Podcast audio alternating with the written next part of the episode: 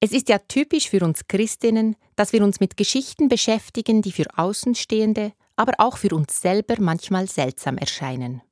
Wir arbeiten uns ab an Texten, die davon erzählen, wie Trompeten Städte zum Einsturz bringen, Riesen von kleinen Jungen besiegt werden und eine Jungfrau auf wundersame Weise Mutter wird. Als katholische Menschen haben wir dazu noch ein beträchtliches Zusatzangebot den großen Schatz der heiligen Legenden. Es sind Geschichten quer durch Zeiten, Länder und Lebensumstände, die von einzigartigen Persönlichkeiten erzählen. Menschen, die in ihrem Leben Gott in ganz besonderer Weise nahegekommen sind. In diesen Geschichten finden sich radikale Lebensentwürfe, heftige Lebenswendungen und brutale Leidenswege.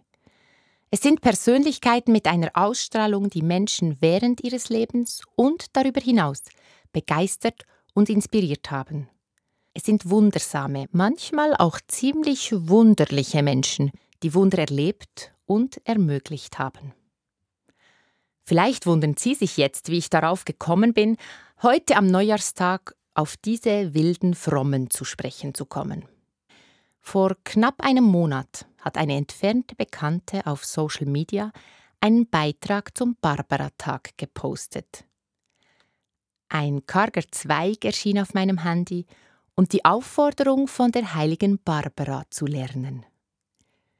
Nein sagen, einen Zweig ins Warme tragen, niemandem gehorchen, Wunder tun.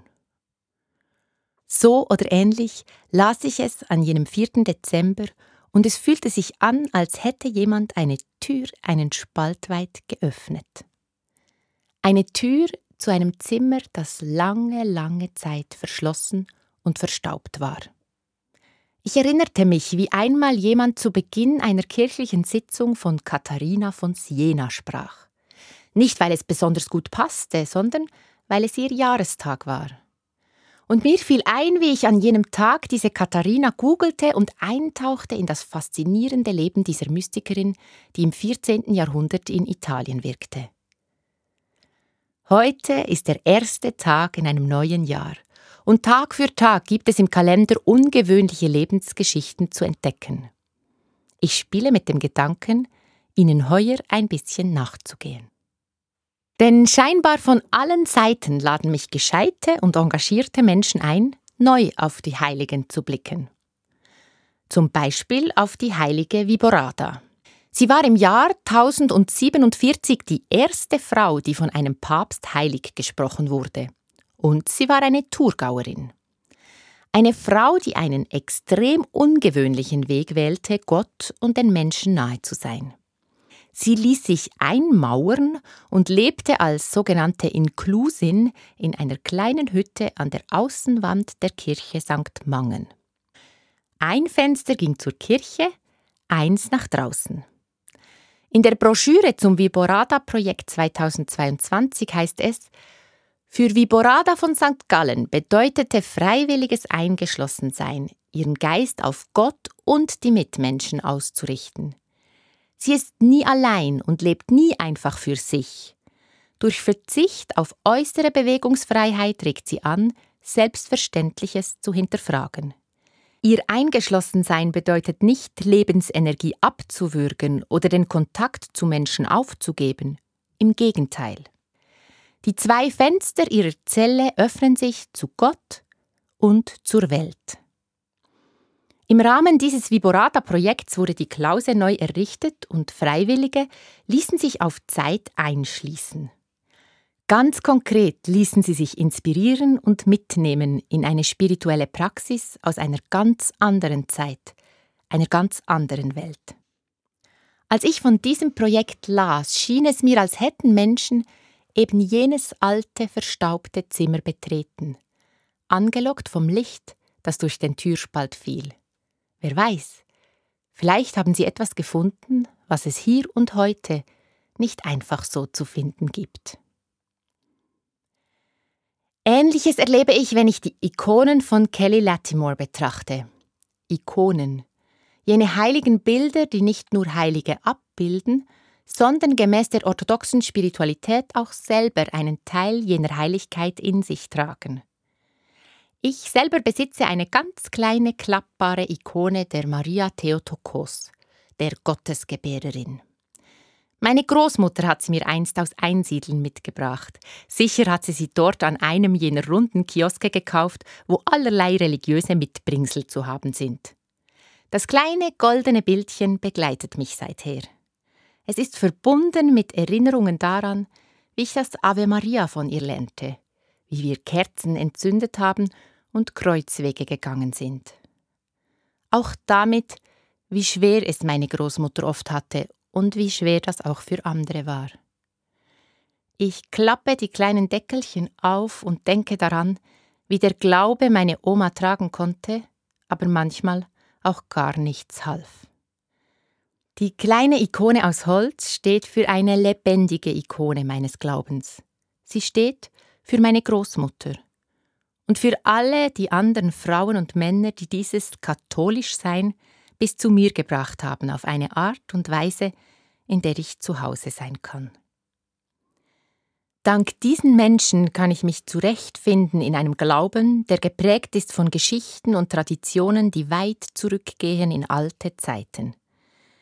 Dank ihnen habe ich aber auch erlebt und erfahren, wie sich die alten Texte und Zeichen anschmiegen können ans Hier und heute, wie sie kreativ und neu erzählt und gelebt werden und so bedeutend bleiben im Jetzt. Dabei helfen mir Menschen wie der zeitgenössische Künstler Kelly Latimore. Er greift die Praxis der Ikonenmalerei auf und interpretiert sie neu, indem er vielfältige Gottesbilder ins Spiel bringt, klassische Szenen mit aktuellen Themen verbindet und Personen ehrt, die traditionell nicht als Heilige gelten. In seinen Bildern bekommen Menschen, die in der Gesellschaft um Anerkennung ringen, einen Heiligenschein und diese glänzenden Flächen strahlen auf ihre Gesichter zurück. Sie heben diese Menschen heraus und erinnern mich daran, dass Heilige überall zu finden sind. Menschen, die herausragen mit ihrem Mut, ihrer Konsequenz, ihrem Talent zu begeistern. Menschen, die bereit sind, radikal zu lieben und mit brennendem Herzen leben. Ihre Spur durch die Zeiten und Welten zu folgen, von der heiligen Viborada von St. Gallen bis nach Südamerika zum heiligen Oscar Romero ist eine überaus faszinierende Reise. Ein Kollege von mir hier aus Bern hat sich auf eine solche Reise durch die Schweiz begeben. Er hat ein heiligen Jass entwickelt. Von Bruder Klaus bis zu St. Mauritius, von Regula bis Maria Bernarda finden in dem Spiel 24 Heilige einen Platz mitten im Leben in der Beiz, im Alterszentrum, im Pfarreiheim, am Sonntagnachmittag auf dem Familientisch. Ich finde, das passt wunderbar. Im Zusammenspiel der Menschen beim Fluchen, Lachen, Gewinnen und Verlieren ereignen sich doch die Wunder. Oder eben nicht. Die kleinen Wunder der Begegnung oder das große Wunder der Versöhnung. Die kleinen Wunder des Mitfühlens oder das große Wunder der Heilung. Die kleinen Wunder der Nähe, das große Wunder der Liebe. Von Viborada erzählt man, dass sie St. Gallen durch ein Wunder vor einem brutalen Überfall bewahrt hat und dass auf ihrem Grab im Winter grüner Fenchel wuchs. Das kleine Wunder des Wachstums, das große Wunder der Rettung. Ich bin gespannt, was mich erwartet hinter der alten Tür, die sich gerade einen Spalt breit öffnet. Sicher gibt es dort auch altes Gerümpel, komische Geschichten, vielleicht auch Gewalt. Aber wie es so ist in den alten Häusern, wer geduldig und liebevoll den Staub abwischt, das Vorgefundene dreht und wendet, findet so manchen Schatz. Ich bin gespannt aufs neue Jahr. Ich hoffe, Sie sind es auch auf die kleinen und großen Wunder, auf alle Wendungen und Begegnungen, die es bringen wird. Möge Gottes Segen uns begleiten. Amen.